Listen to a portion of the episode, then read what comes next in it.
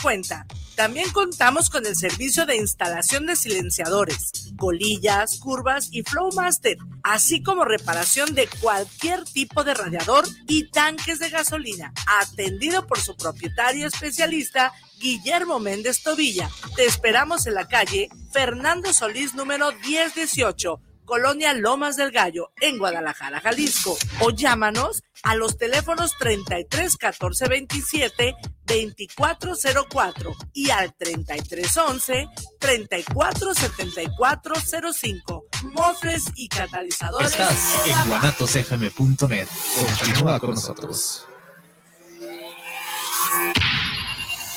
Los comentarios vertidos en este medio de comunicación son de exclusiva responsabilidad de quienes las emiten y no representan necesariamente el pensamiento ni la línea de guanatosfm.net.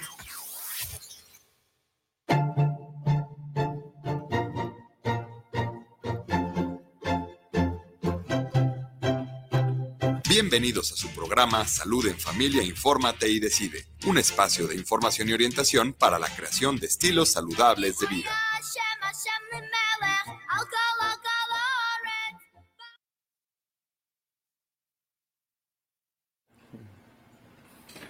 Hola, ¿qué tal? Eh, Centro de Integración Juvenil y su servidor, eh, Luis Jorge Ayala, en ausencia de la licenciada eh, Rosalba Rodríguez, les damos la más cordial bienvenida a este su programa Informa, Salud en Familia, Infórmate y Decide. Eh, el día de hoy eh, tenemos este, eh, la compañía de, ah, perdón, en los controles, el ingeniero Israel Trejo.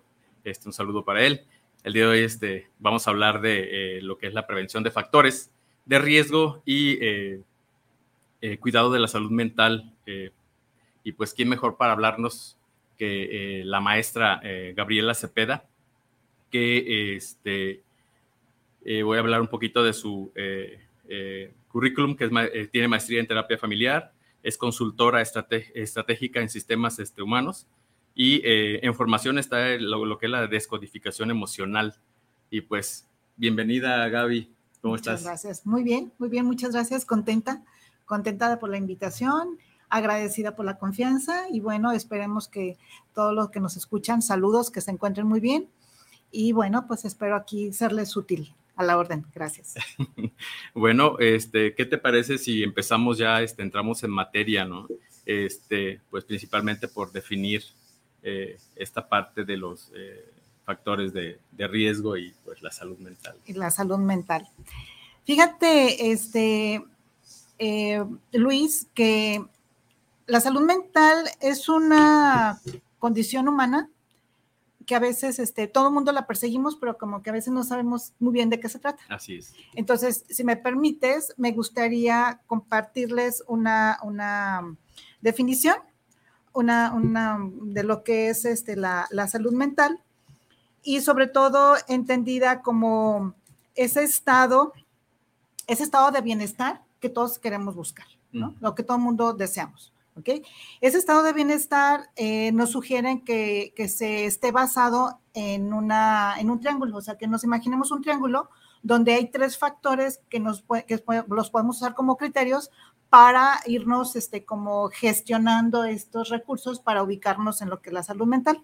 Entonces, este triángulo son, son tres, o sea, son tres elementos. Uno es la, cuestión física, la parte física, la parte social y la parte mental. Entonces, no podemos hablar de salud mental únicamente como un aspecto ah, aislado de lo que se refiere a aspectos de la mente.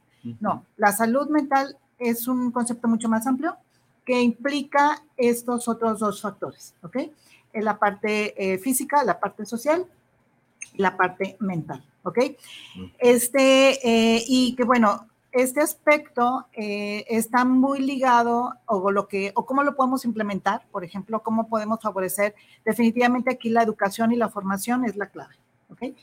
Si, si pretendemos tener una salud mental o queremos procurarnos una salud mental, bueno, si hablamos en cuestiones educativas, eh, los adultos tenemos que ocuparnos de esa acción para con los menores.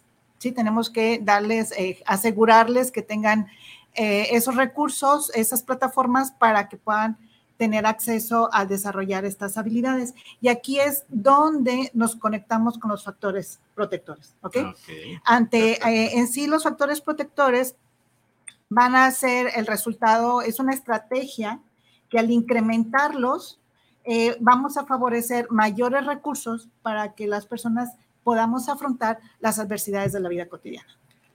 Y que es muy importante gestionarlas desde que se es este, pues pequeño. Ajá. Fíjate, Gaby, que este, hablando de lo que es la salud mental, digo, todos sabemos que después de la pandemia, este, pues eh, creció lo que es este, esta parte de la ansiedad, de la depresión, y no solo en un solo este, factor o un, solo, una sola, ¿cómo te puedo decir? No nomás con los niños o con los adolescentes, sino con papás, maestros. Digo, creo que con la mayoría de las, las personas que estuvimos este, pues encerradas, ¿no? y eh, de repente eh, se ha manifestado mucho este tipo de problemática, ¿no? que de repente, como bien lo dicen, no estábamos preparados para afrontar una situación de esta magnitud. ¿no? Entonces, de por sí la vida ya es este, algo este... compleja, demandante, Entonces, intensa. Las nuevas generaciones, yo creo que sí, bueno, igual nosotros también necesitamos estar preparados para eh, afrontar todos estos riesgos que se pueden presentar.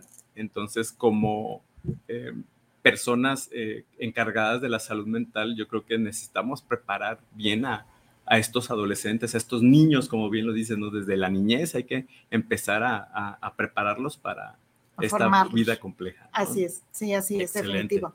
Muy bien.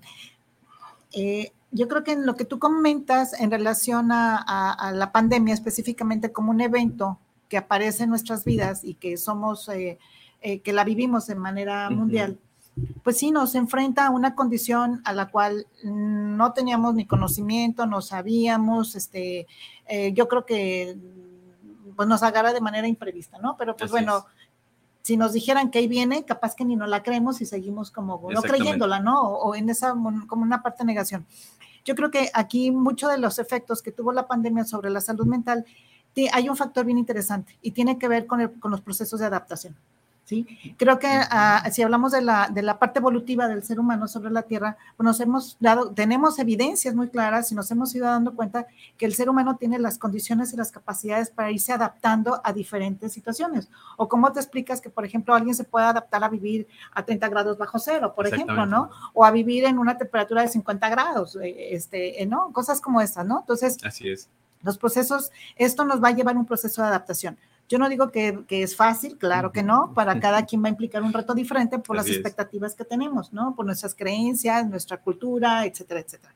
Sin embargo, el que yo no, el que, el que a mí me cueste más trabajo adaptarme a esta situación este, y enfrentarla, va a depender mucho de, eh, de esos factores protectores, ¿sí? Y de la percepción que yo tengo sobre ese evento.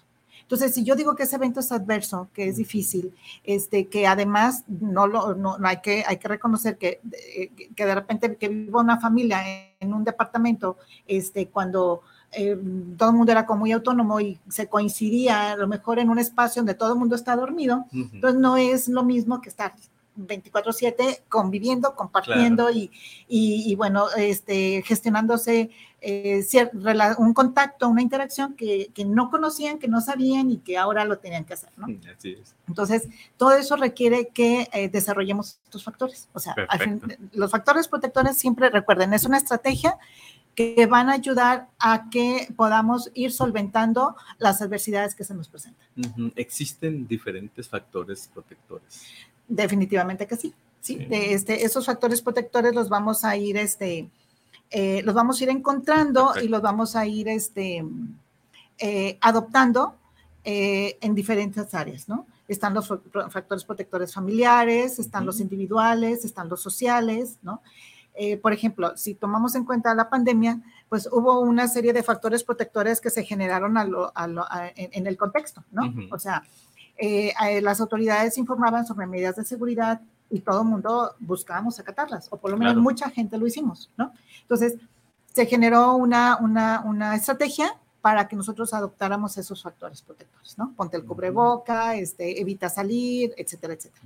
Digamos que eso tiene que ver con cuestiones más sociales, Claro. ¿ok? O de, o de salud, ¿no? Ujú. Este, pero también están los factores protectores que son más individuales, donde a lo mejor en casa, mamá o papá le decían a los niños, bueno, eh, no vamos a salir, ahorita tenemos que tolerar estar aquí, tenemos que adaptarnos, vamos a buscar cómo, cómo, cómo sobrellevar la situación. Entonces el niño, pues eh, si, si era orientado, podía decir, pues tengo que desarrollar esa habilidad de tolerancia para permanecer en casa. Incluso yo te puedo decir que habría niños que a lo mejor eh, que todavía no estaban como en una parte muy, con mucha actividad social. Y para ellos estar en casa pues era lo Era normal, normal, sí. ¿no? Creo que esto fue, lo padeció más aquel que ya era muy social. ¿no? O por ejemplo, eh, los adolescentes que en esta etapa de formación y de integración de estos recursos, digamos, por, por la etapa de vida, pues tuvieron que reprimir o ten- to- eso tuvo que detenerse para dar espacio a estas otras, ¿no? Pero eso no quiere decir que no aprendieron otras habilidades, o sea, aprendieron otras o, o hubo oportunidad de aprender otras. Si no se dio, habría que ver qué pasó ahí, ¿no? O sea, cuál es la creencia que permeó, si permeó el, el susto, el miedo, la, pérdida de algún familiar, o sea, todas estas son situaciones bastante complejas que le va a demandar más a- al individuo este, ese proceso adaptativo para desarrollar pues ese recurso que le permita afrontarlo de manera exitosa.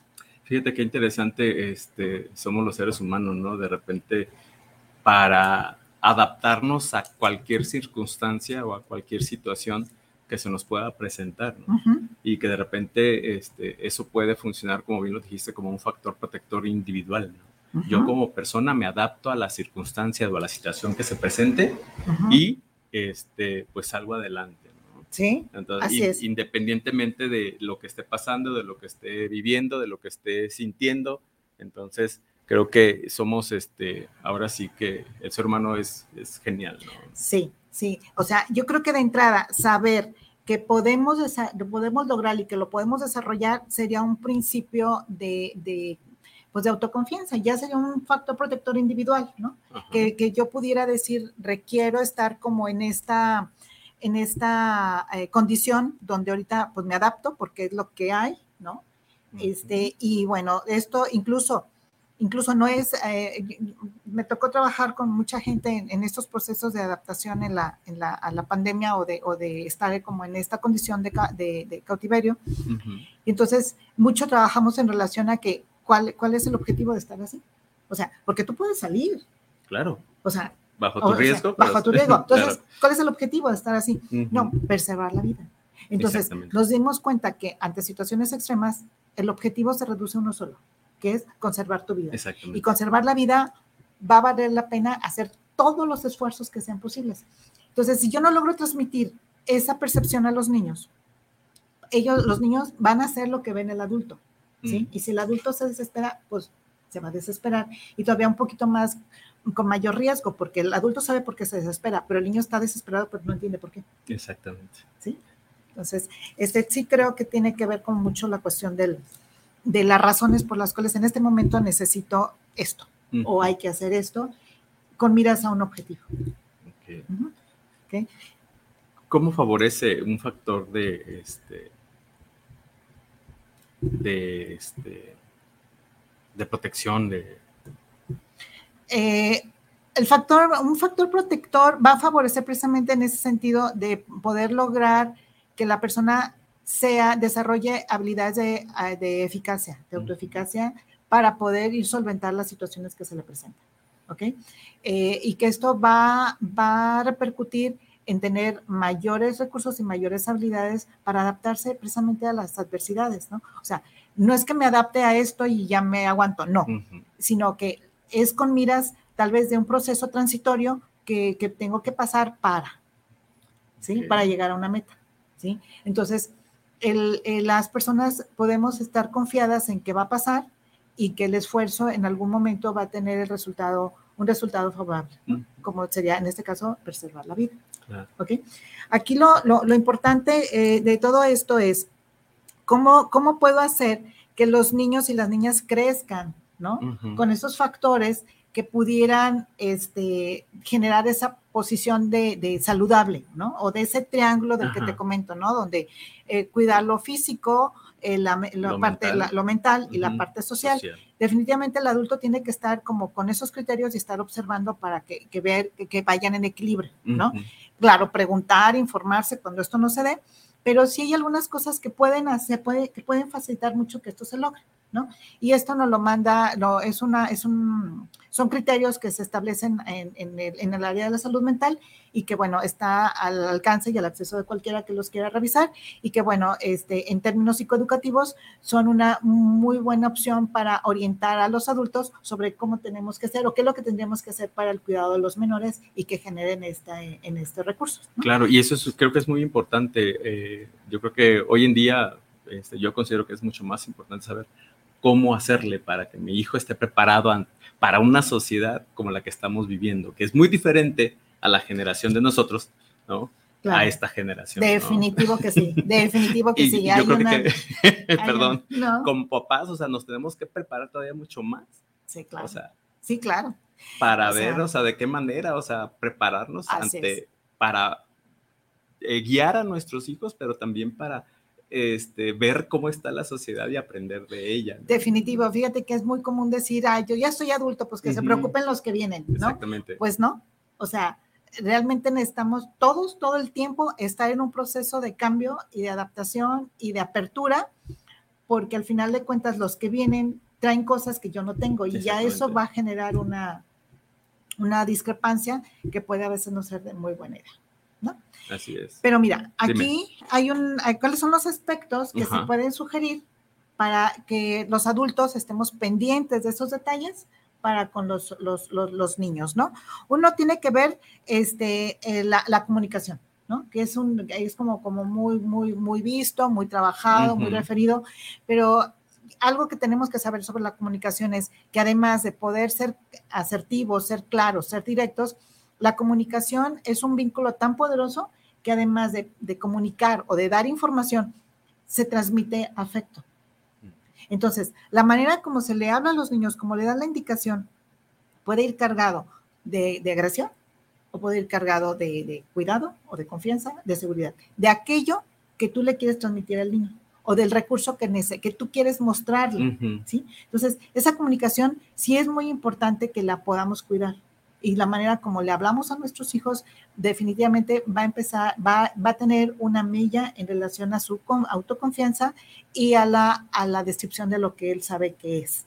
¿sí? Porque al principio los niños saben lo que son porque se los dicen los adultos. Ellos todavía no tienen un criterio para decir, no es cierto, yo soy esto. ¿sí? Ellos lo deciden o lo ven o lo trabajan ya en la adolescencia, cuando se activan otros procesos neurológicos. Otro aspecto tiene que ver con resolver conflictos. Yo en muchas ocasiones he dicho, es que la primaria, sí, es muy padre que nos enseñen matemáticas de español, ¿no? O sea, buenísimo. Sí. Y también yo le sumaría resolver conflictos. O sea, al final de cuentas, nuestra vida todos los días es resolver conflictos. O sea, como las matemáticas, ¿no? Además, además, ¿no?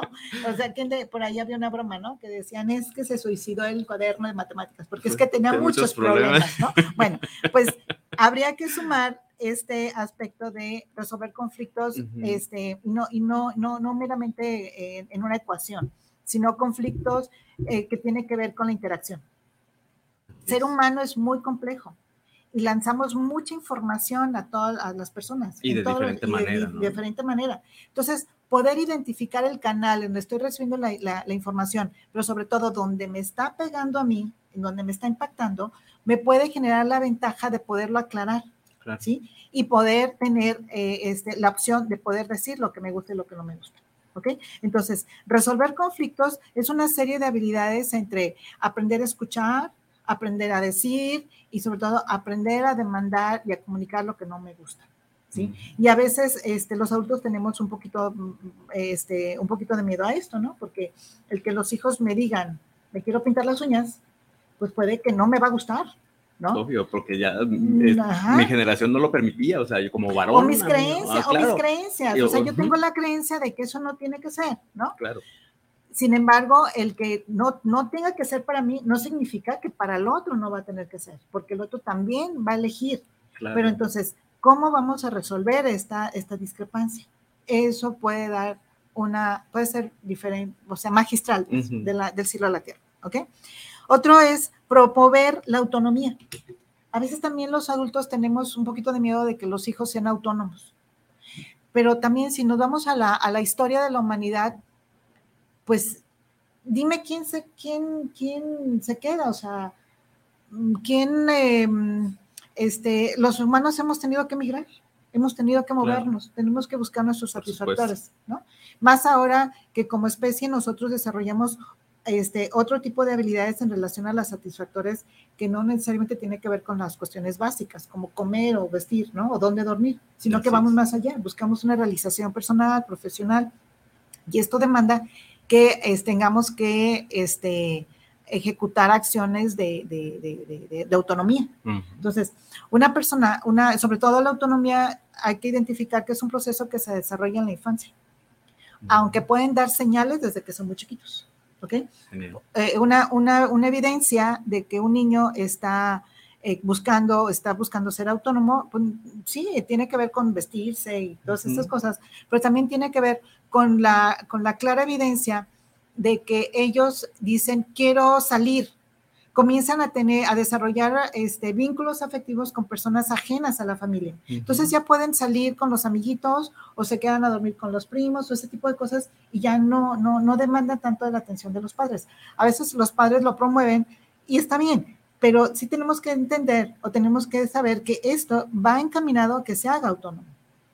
Entonces, la autonomía es un paquete, es algo que viene en paquete. O sea, no nomás es autónoma para que se vista o para que coma. No, es autónomo porque va a tomar decisiones. Exactamente. Va a decir lo que quiere hacer con su vida. O sea, va a tener el momento, como lo tuvimos nosotros, de elegir qué es lo que queremos hacer con nosotros mismos. Y a veces lo que ellos eligen a lo mejor no me va a gustar. A lo mejor lo puedo ver riesgoso. A lo Suele suceder, ¿no? Eh, sí. De repente vamos a un restaurante y, el niño, ¿qué vas a comer? Ah, yo quiero chilaquiles. No, no, no, traiga un hotcakes. Entonces, ¿para qué le preguntas qué quieres comer si tú vas a elegir por Así es, así es. Entonces, tenemos que estar muy claros, ¿no? Que la, que la autonomía es un proceso así, de autonomía y de libre elección. Entonces, ¿por qué no prepararlos para eso? Claro, por supuesto. Y que los adultos a veces en nuestro miedo de que poder verlos autónomos, de que hagan cosas que a lo mejor no me gustan o lo que yo no espero, pues eso tiene que ver más conmigo. Exactamente. Con mis creencias y con mis expectativas. Entonces, pero ellos pues van a decidir, al final de cuentas, van a acabar decidiendo. Claro. Que lo decidan de una manera más comprometida, más autónoma y más responsable, creo que haría una diferencia abismal. ¿no? De lo contrario, si no lo promovemos, pues se pueden empezar a desarrollar las patologías. Depresión, adicciones, este, malas amistades. Consumo de eh, sustancias. Consumo de sustancias, ¿no? Todo ese tipo de cosas. Entonces, eh, es sí o sí, la vida, los humanos tendemos hacia caminar, hacia la autonomía, hacia sentirnos eso, libres. Perfecto. ¿no? Otro punto es el estilo de crianza. Se habla de que hay varios tipos de crianza. Está el, uno que puede ser agresivo, uno que puede ser más pasivo y el que puede ser democrático, ¿no? Se ha comprobado que el democrático puede desarrollar un elemento que es básico y fundamental en esto de la salud mental, que tiene que ver con apegos saludables. Mm. La palabra apego puede connotar muchas cuestiones en negativo, pero al final de cuentas también dentro de una gama vamos a identificar una parte negativa y una parte que es positiva o que es saludable. De alguna manera todo el mundo desarrollamos apegos porque el sentido de pertenencia nos va a generar la seguridad y nos genera confianza, ¿sí? De lo contrario, vamos a andar como en el aire volando y sintiéndonos desorientados. Entonces, en la, en la, en la crianza, un estilo de crianza democrática genera en los niños un apego saludable, porque sabrá que puede decirte y puede hablar de lo que le pasa, sabiendo que aunque es algo que pueda ser feo, vas a estar con él. Claro. Sí. Y yo creo que de una manera asertiva, ¿no? O sea, por, o sea eso, considero que esa parte de democracia es este, aprender a escucharlo y a decir, bueno, ¿qué me estás comunicando? Sin necesidad de decir, vas a ver cuando venga tu papá, o con quién te estás juntando, qué clase de amiguitos tienes. Sí. ¿No? Porque creo que eso cortaría esa parte de la comunicación que tienes como, como hijo hacia mamá. Sí, claro, porque el mensaje que le mandas es que lo que estás eligiendo no es bueno y como no es bueno está mal o es malo. Y entonces comienza a generarse una, una creencia en relación a la duda con respecto a lo que tú eres, ¿no? O lo que tú haces. Sin embargo, si tú le dices, oye, me preocupa que estés con amiguitos que no te traiga nada bueno. O sea, ponte listo, ¿sí? O sea, darle el recurso, darle la confianza, sobre todo porque un apego seguro, un apego saludable va a generar un vínculo de comunicación donde pueda confiarte cuando él se sienta abatido o abatida. Excelente. Que creo que eso es lo que al final de cuentas es muy valioso en la educación de los hijos. Y fíjate que por lo regular eh, los adolescentes presentan ansiedad o depresión y los papás, es que pues es, así es y es que siempre ha estado así o es muy callada. O sea, no detectan esta parte que tú mencionas, ese, ese vínculo que es, bueno, es que no lo hacía y lo está haciendo. O sea, y para mí como papá puede ser un foco rojo ya, ¿no? claro. el hecho de que deje hacer actividades que antes le gustaban. Así es, sí, definitivo. Y que acaba siendo para cosas, o bien para evitar que te des cuenta, o para darte gusto, y cualquiera de las dos, él todo el tiempo estará en incertidumbre. Mm. Y luego nos preguntamos, ¿cómo es que desarrolló ese cuadro de ansiedad? Exactamente. Si nunca se sintió seguro de lo que estaba haciendo. O, o, aprobado o confiado. Perfecto. Gaby, ¿qué te parece si este, antes de pasar al otro punto, este, saludamos a la gente que nos está escuchando y viendo? Claro. Eh, Solano, buena tarde, como siempre, este, con temas súper interesantes. Saludos, saludos a Daisela. Karen Martínez Alexander, buena tarde. Es de mucha importancia hablar sobre de este tema de la salud mental. Saludos. Eh, Rigo Cuevas Chávez, hola, saludos a, este, a su servidor y a la invitada.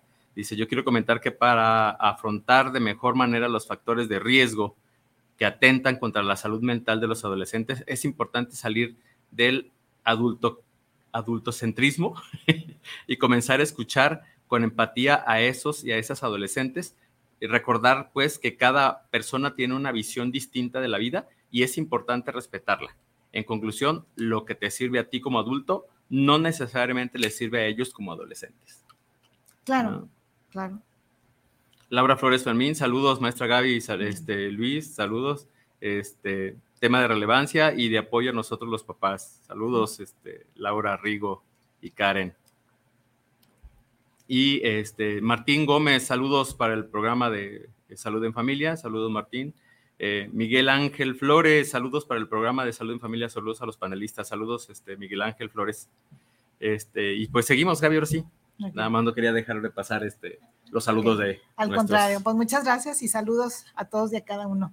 Muy bien. Este, bueno, pues otro punto es el establecimiento de límites. ¿Ok? Que también es un aspecto mm, muy controversial porque el adulto a veces se siente confundido en relación a lo que debería o no debería permitir. Exactamente. ¿no? Y, yo creo que todo eso también es resultado, es efecto de, lo, de, este cambio, ¿no? Que tenemos en las culturas y estas cosas de que a mí no me tocó. Yo recuerdo que era niña cuando decían, es que esta juventud de hoy no es lo que era antes, ¿no?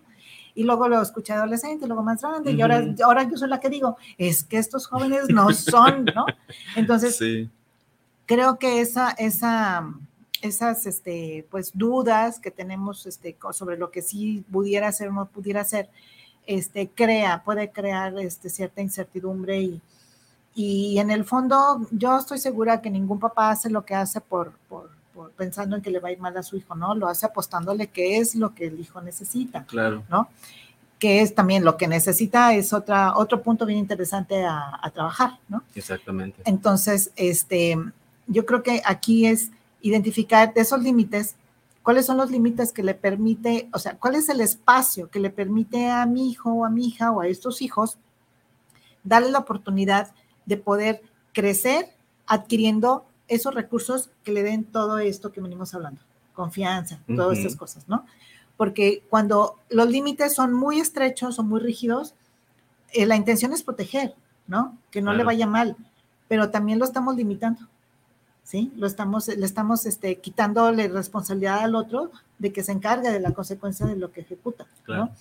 Si lo, si lo dejamos muy difuso, entonces este, también no, no va a encontrar dónde está el límite, cada vez va a querer más, va a querer más, va a querer más, hasta el grado que puede transgredir, y si no se lo pones tú el límite, pues se lo va a poner alguien más, ¿no? Claro. En la, en la, en la cadena, digamos, en la cadena de mando, por decirlo de una manera, puede ser el maestro, pero si el maestro no puede, puede ser el director, pero si el director ya no puede, puede ser el policía. Exactamente. Y ya no me va a gustar, ¿no? Entonces, para que esto pueda funcionar o como que, podamos permanecer en grupo, sí o sí, los límites tienen que, tienen que definirse. ¿sí? Son importantes y son muy necesarios para la convivencia, tiene que haber reglas, tiene que haber límites y tiene que haber un sentido del para qué se hace. Y el niño, por más pequeño que sea, si no lo va a entender con palabras, lo va, lo va a entender a través de la acción y a través de la emoción. Entonces va a entender que esto, lo que sí se vale y lo que no se vale. Ahora, ¿dónde poner el límite? Que eso es otro punto muy controversial. Sí. El límite tiene que estar basado desde lo que desde lo que yo he leído y de lo que me ha tocado ver. He visto que es muy eficiente que esté basado partiendo de las necesidades. ¿Sí? Y no solamente las necesidades mías o de la edad, las necesidades del niño. O sea, ¿cuáles son sus necesidades? Cada etapa de vida, cada momento en la vida de una persona, este, se van transitando por una serie de eventos que van a ir fortaleciendo esas habilidades o se van a ir incrementando esos factores. ¿Ok? Voy a tomar, voy a mencionar un ejemplo que lo mencionaba por ahí una, una psiquiatra que conocemos, ¿no? Este, ella decía que antes las comunidades podían estar a puertas abiertas y no pasaba nada, ¿no? O sea, además se levantaban por la mañana y la puerta, lo primero es que estuviera abierta y todo el que llegara era bienvenido. ¿Ahorita deja la puerta abierta? No, pues ¿cuándo? No, la remachas, ¿no? Le pones, le pones, le Dos, pones. tres, ¿no? este. O sea, tantita paranoia nos ayuda a protegernos y a poner límites. Claro. Entonces, es algo parecido. Si mis necesidades, eh, no, no las mías, las necesidades que en este momento mi hijo requiere son estas y el contexto se encuentra de esta manera, yo, yo tiene que haber un trabajo de discernimiento para definir cuál sería el límite que le permita eh, que mi hijo crezca saludable adquiriendo lo que necesita. ¿sí? No desconociendo lo que hay allá, pero decirle, lo que hay allá requiere que tú tengas más de esto. Entonces, cuando tengas más de esto, tal vez puedas estar allá. Con la conciencia y con la claridad de que cuando ya tenga esto, te va a decir, ya lo tengo, Ujú. y va a querer ir. Y ese riesgo, pues se va a tener que correr. Claro, por supuesto. No hay de otro. Entonces, a veces los adultos somos los que tenemos más miedo. Sí, de hecho, siempre los papás son los que tienen más miedo a, Y tienen razón. a- a- porque- a enfrentar esa situación, aunque ellos no estén presentes, pero sus hijos sí. ¿no? Claro, no, y tienen razón. La verdad es que vivimos en un momento bastante complejo en relación a la seguridad y tienen razón en estar preocupados. Claro que Claro, sí, por tienen supuesto, toda se la vale, razón. ¿no? Sí, Como dices, bueno, hay que adaptarse a las circunstancias, entonces, si mi preocupación es este, que él viva, pues voy a hacer hasta lo imposible porque él salga adelante. así ¿no? es, así es, sí, así es. Muy bien. Pues esos ¿Algún- serían los puntos. Ok, perfecto. No sé. Y bueno, eh, eh, relativamente, digo, eh, esto es este, principalmente para que los este, chicos crezcan saludables, ¿no? Este. Crezcan con herramientas, crezcan con, este, ahora sí, esas enseñanzas para que se topen este, con ciertas circunstancias y puedan salir este, triunfadores o ganadores, puedan, ¿no? las puedan sortear, ¿no? Las puedan em, este, enfrentar, las puedan manejar y bueno, si salen raspados, que puedan decir, bueno, algo me hizo falta y no es porque, eh, y no está mal que algo te haga falta, sino que pues necesitas más equipo, ¿no? Para aventarte a la liga que sigue, pues necesitas más equipo. Ok. Y fíjate que eh, por lo regular, este, eh, muchas de las ocasiones, eh, los padres de familia, como bien lo dices, eh, cuando nosotros este, estamos en, en primarias, esta parte de eh, cuando nos dicen eh, hay que decir la verdad, este, porque miren, este, la verdad es, este, pues va a, a fortalecer más el vínculo con, con tu papá, con tu mamá, pero dice, decir la verdad a veces me mete en problemas. Ajá. ¿no? Sí, claro. Entonces, pero digo, pero es que decir una mentira te va a meter mucho más en problemas, ¿no? Sí, sí, sí, aquí es el criterio, volvemos a lo mismo, el criterio del adulto para definir qué es verdad, qué es la verdad y qué es la mentira, ¿no? Así es. Y también ser, ser, ser claro porque si tu hijo te está diciendo la verdad, o sea, yo hice esto, este, el adulto, ¿cómo va a reaccionar? ¿No? O sea, porque la, la, él ya está diciendo la verdad, claro. pero la reacción es lo que va a acabar por este, de- darle un mensaje al hijo de que está bien decirlo o mejor me arrepiento de haberlo dicho, ¿no? y que muchas veces este, los hijos se arrepienten de haberlo dicho Claro. por la forma en que reaccionaron los Así, papás. Y cuando te vuelvo a confiar, o sea, Bueno, pierdes, pierdes ahí te cuenta una- la mitad de la verdad que yo, O- o o- de mi verdad. o la sea, acomoda, ¿no? La Exactamente. acomoda para que, pueda sentirse librado de, de, del rechazo que pueda implicar tu desaprobación por haber hecho algo que no está bien, ¿no? Yo creo que sí se vale que le digas que no está bien lo que hizo, pero le, que le reconozcas que el haberlo confesado lo hace alguien muy, muy, este, muy valiente y confiable. Y que bueno, con lo que no está bien, se tendrán que hacer algunas cosas y habrá algunas consecuencias. Claro, y como tomó una decisión, o sea, debe de enfrentar las consecuencias. y por ejemplo, ahí decías que reglas y límites, ¿cuál, ¿cuál va a ser la consecuencia de esa decisión que yo tomé? Y pues, claro. por ende, o sea, cumplir, ¿no? O sea, pues ni modo, o sea, te tocó cumplir y pues órale, ¿no? Así es, así es. Y fíjate que qué tan importante es esta parte porque eh, de repente te digo, eh, ellos creen, o sea, los niños de primaria creen de 14, perdón, de cuarto, quinto grado, que decir la verdad es meterse en problemas. Sí, sí, sí, por la reacción, la reacción, ¿no? La reacción que, que, esperan y mejor me quito el problema y hecho mentiras. Y entonces comienza una, un hábito donde mentir o, mostrar lo que, lo que los demás quieren que yo muestre es lo que vale. Y entonces después tenemos problemas de identidad, tenemos problemas de ansiedad, tenemos problemas de depresión, porque hay una pugna interna entre qué sí y qué no. Que es bueno, como bien lo dices, que es bueno y que es malo. Así es, así es. Híjole, qué, qué, qué difícil este, ese papá, ¿no? Pero, sí, sí. pero pues, digo, me imagino que debe de tener sus partes geniales. No, pues bueno, yo creo que eh, el espacio es para hablar de eso, pero yo creo que si preguntamos a los papás qué es lo bueno de, ser papá, seguramente la lista será mucho más larga. Ah, claro, por supuesto. Perdón, Gaby, dice a Daisela Solano, ¿qué repercusiones puede haber en un adolescente al cual no se le establecen límites claros? Uy, pues imagínate la adolescencia es una etapa en la vida donde eh, se está transitando por un proceso de individuación y un proceso de autonomía. ¿Ok? Nuestra cultura occidental ha favorecido que en la adolescencia se genere este proceso. En otras culturas se genera mucho antes, mucho antes, pero en nuestra cultura es en esta etapa. Entonces, se espera que el adolescente, porque bueno, también en esta etapa se coincide un proceso de maduración neurológica, donde se activa eh, la, eh, lo, que se le llama el pensamiento abstracto, que facilita o ya se genera el proceso de, emitir juicios de valor. Entonces, tener ya este, esta habilidad neurológica, ya que ya está preparado el cerebro para eso, y además que estás en proceso de individuación, pues claro que, que, que, pero sí, perfecto, que está bien que yo me vaya a la fiesta y que llegue hasta el otro día, ¿verdad? Porque yo valoro que, como es mi vida y que que yo es lo que yo quiero, este, está bien. saqué dieces. Me lo gané, ¿no?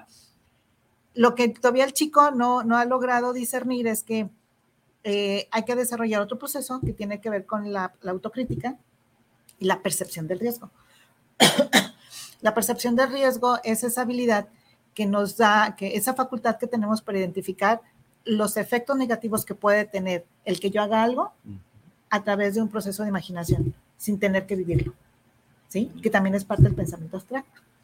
Entonces, a partir de, la, de, que yo ir valorando lo que me puede causar bien o puede causar mal, yo voy creando un criterio y voy generando mis propios límites.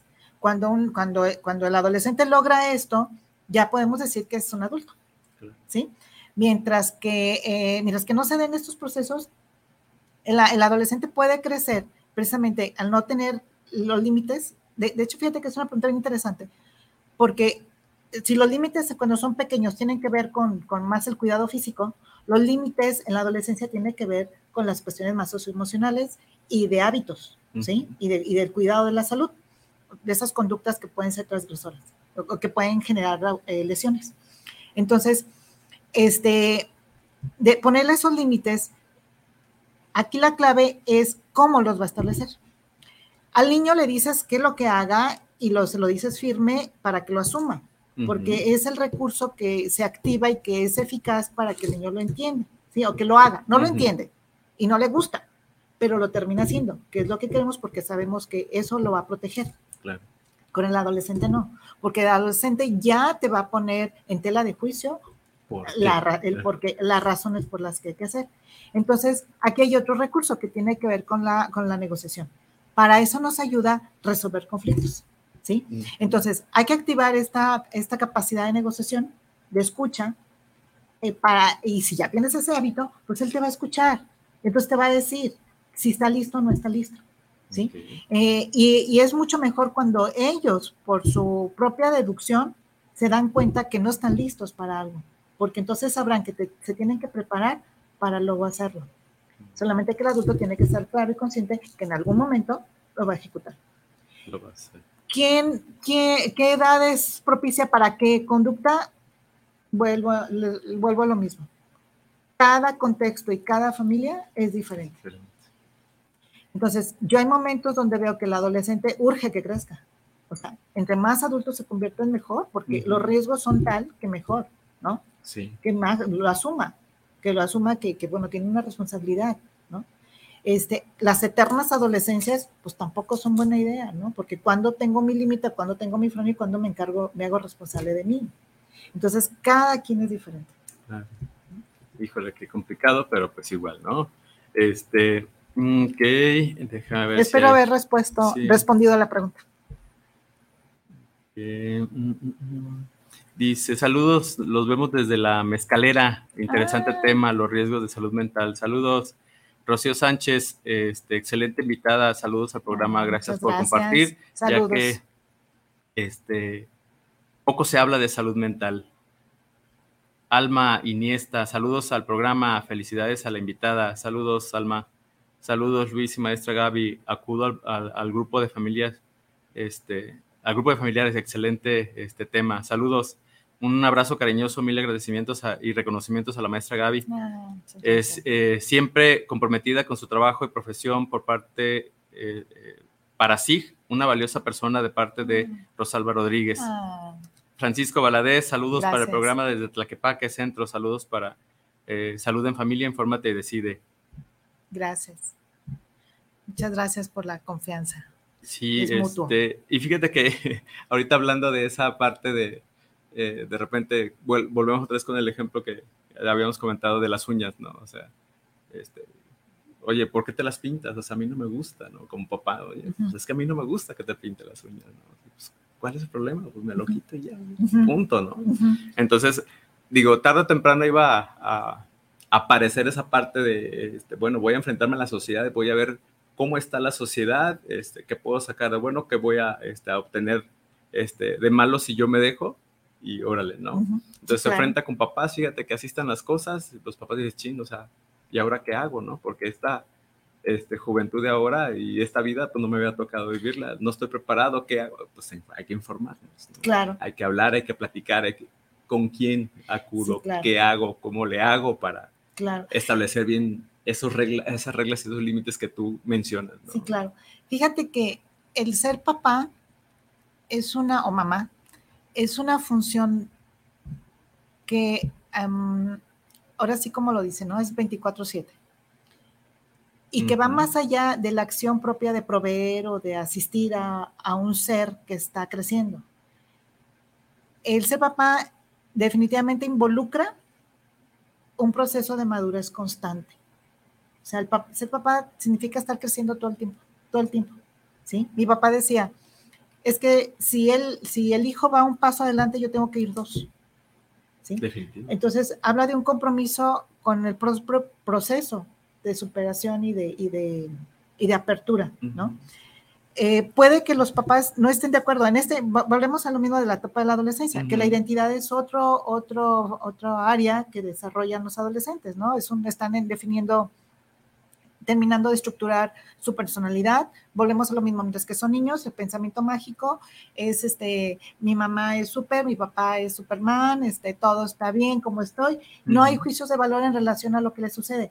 Hasta cuando se activa este proceso, comienza ya a decir, ah, no, no, no, todo lo que dice mi mamá es así, o todo lo que dice mi papá, o todo el tiempo me dijeron esto y, o sea, ya estoy viendo que no, ¿no? Entonces, ese proceso todo mundo lo vivimos, todo mundo acabamos, ya, acabamos enojados con los papás en algún momento y en algún momento decimos, bueno, lo hicieron porque era lo que había y lo que podían y lo hicieron con cariño, ¿no? Fíjate que, de repente hasta como con una especie de competencia, ¿no? A saber, voy a ver hasta... Ah, hasta qué punto, ajá, te retan. eh, cuánta tolerancia tienes Así es, y, y lo hace, o sea, y como que nos agarran medida esa parte y así es. voy a hacer algo que no te gusta, Ah, me pinté, me tatué, me, Sí. y es algo que de repente ya sé que a mi mamá no le gusta, me va a decir. Sí, aquí habría que ver, habría que eh, profundizar en que si lo está haciendo como una forma de reto o de rebeldía contra la autoridad, entonces nos, da, nos puede dar mensaje, eso nos da un mensaje, ¿no? De que tal vez no estamos eh, este, ejerciendo la parentalidad que se requiere de acuerdo a las necesidades de ese Ujú. joven que está en formación en búsqueda de su autonomía y su independencia emocional. Ah. ¿sí? Entonces el adulto requerimos estar como, como informados, como preparados para aceptar ese hecho, ¿no? O sea, los hijos se van a ir. Una vez, eh, este, platicando con una mujer que perdió a su hijo en un accidente, su hijo de 20 años, ella lloraba y decía, es que yo sabía que mi hijo se iba a ir, tarde que temprano, yo lo sé que los hijos se van. Lo que no esperaba es que se fuera de este mundo. De esa manera. Entonces, y aún así esa madre tuvo que prepararse y madurar para poder que su madurez le diera el espacio para poder abarcar un evento tan doloroso y poderlo superar. ¿Sí me explico? Sí, Entonces, cuando estamos hablando de hijos que están en búsqueda de su identidad y que hacen cosas que no están dentro de lo que yo quiero, de mis costumbres, de lo que yo quiero, de mi expectativa, porque también eso duele mucho la expectativa, entonces esto este, puede favorecer este, que, los, que, que yo me, que, que- que hagamos como una, una, una relación que le llamamos simétrica, ¿sí? A ver de cuál cuero salen más correas, ¿no? A ver, yo a Así que es. no y tú a que sí. Entonces, cuando caemos en ese proceso, se vuelve un círculo vicioso donde lo único que se provoca es dolor emocional, porque entonces me alejo más de mi hijo en vez de poder estar más cerca y más, y sobre todo porque en este momento de la historia, de- del, del- del- del ciclo de vida del, joven, recuerden que ya los amigos ya tienen un lugar muy importante, incluso Claro. pueden ser número uno, de- delegan a los papás. Ojo, no está mal ni es ni, ni, ni, ni nada. Lo que sucede es que el afecto ya está depositado en personas ajenas a la familia porque encuentra afinidad y está bien en parte que los tenga, porque los amigos es una es un amortiguador, un colchón que puede relajar un poco la tensión que hay en la relación con los padres. Así es. Porque de entrada que tenemos que saber, mientras que hay un adolescente, habrá tensión en la relación. O sea, es, habrá tensión. El papá porque tiene que ubicar que su hijo crece y el hijo que está creciendo tiene que ubicar que necesita tener equipo suficiente para enfrentar la vida. Así es. ¿sí? Entonces, eh, entre este, este, este acomodo va a haber tensión. Entre más radicalizados están, más polarizados, va a haber mayor tensión y mayor complejidad en, en- en poderse comunicar. ¿ok? Entonces, creo que los adultos sí requerimos hacer como un acto de mucha profundización para poder decir qué es lo que no me gusta, pero el hecho de que no te guste no significa que tu hijo no lo vaya a hacer. Así es. Entonces es, es aceptar que está tomando decisiones y que hay cosas que me gustan. Le puedes decir, es que no me gusta esto, ¿sí? A mí no me gusta, o sea, me queda claro que yo te quiero mucho, eres mi hijo y hay esto que no me gusta. Y entonces valorar junto con él cuál es el riesgo, ¿sí? Había una jovencita que, por ejemplo, le encantaba ponerse falditas muy cortitas Mm. y se ve preciosa la niña, ¿no? Pero vive en una zona donde es un ambiente muy, muy, de mucha inseguridad. Ujú. Entonces, y vivimos en un ambiente de mucha inseguridad. Entonces, imagínate, la mamá la veía y no, se paraba de pelos, ¿no? Diciendo, no, ¿cómo se te ocurre? Y entonces la agredía a la niña en Ujú. vez de sentarse, o bueno, se sugiere sentarse y decirle los riesgos que implica Claro. de eh, tener una, una, una postura, de vestirse con, de una manera mm, muy llamativa a una edad donde todavía no está lista para poder manejar lo que pueda pasar, ¿no? Exactamente. Entonces, eh, aquí alguien podría decir, ah, pues estamos atentando contra la libertad de cada quien se pueda vestir. Totalmente de acuerdo, pero mientras que no tenga el equipo suficiente, La creo que hay que adecuada. prepararla. Así es. Creo. Sí, digo, yo creo que varios padres van a coincidir con esa parte, ¿no? O sea, mientras no esté preparada, yo creo que este, hay que tomar ahí Y- las... Y los jóvenes van a decir, ¿y entonces cuándo voy a estar preparado? Eh. bueno, eso, ese aspecto, ese, Ajá. ese solo aspecto es algo que se tiene que negociar. Y la negociación es el recurso clave con los adolescentes, mientras que con los niños es como los límites claros, este, la instrucción, con los adolescentes es la negociación. ¿Qué le facilita al joven la negociación? Uno, el- un apego seguro, confianza en lo que te va a decir, ¿sí?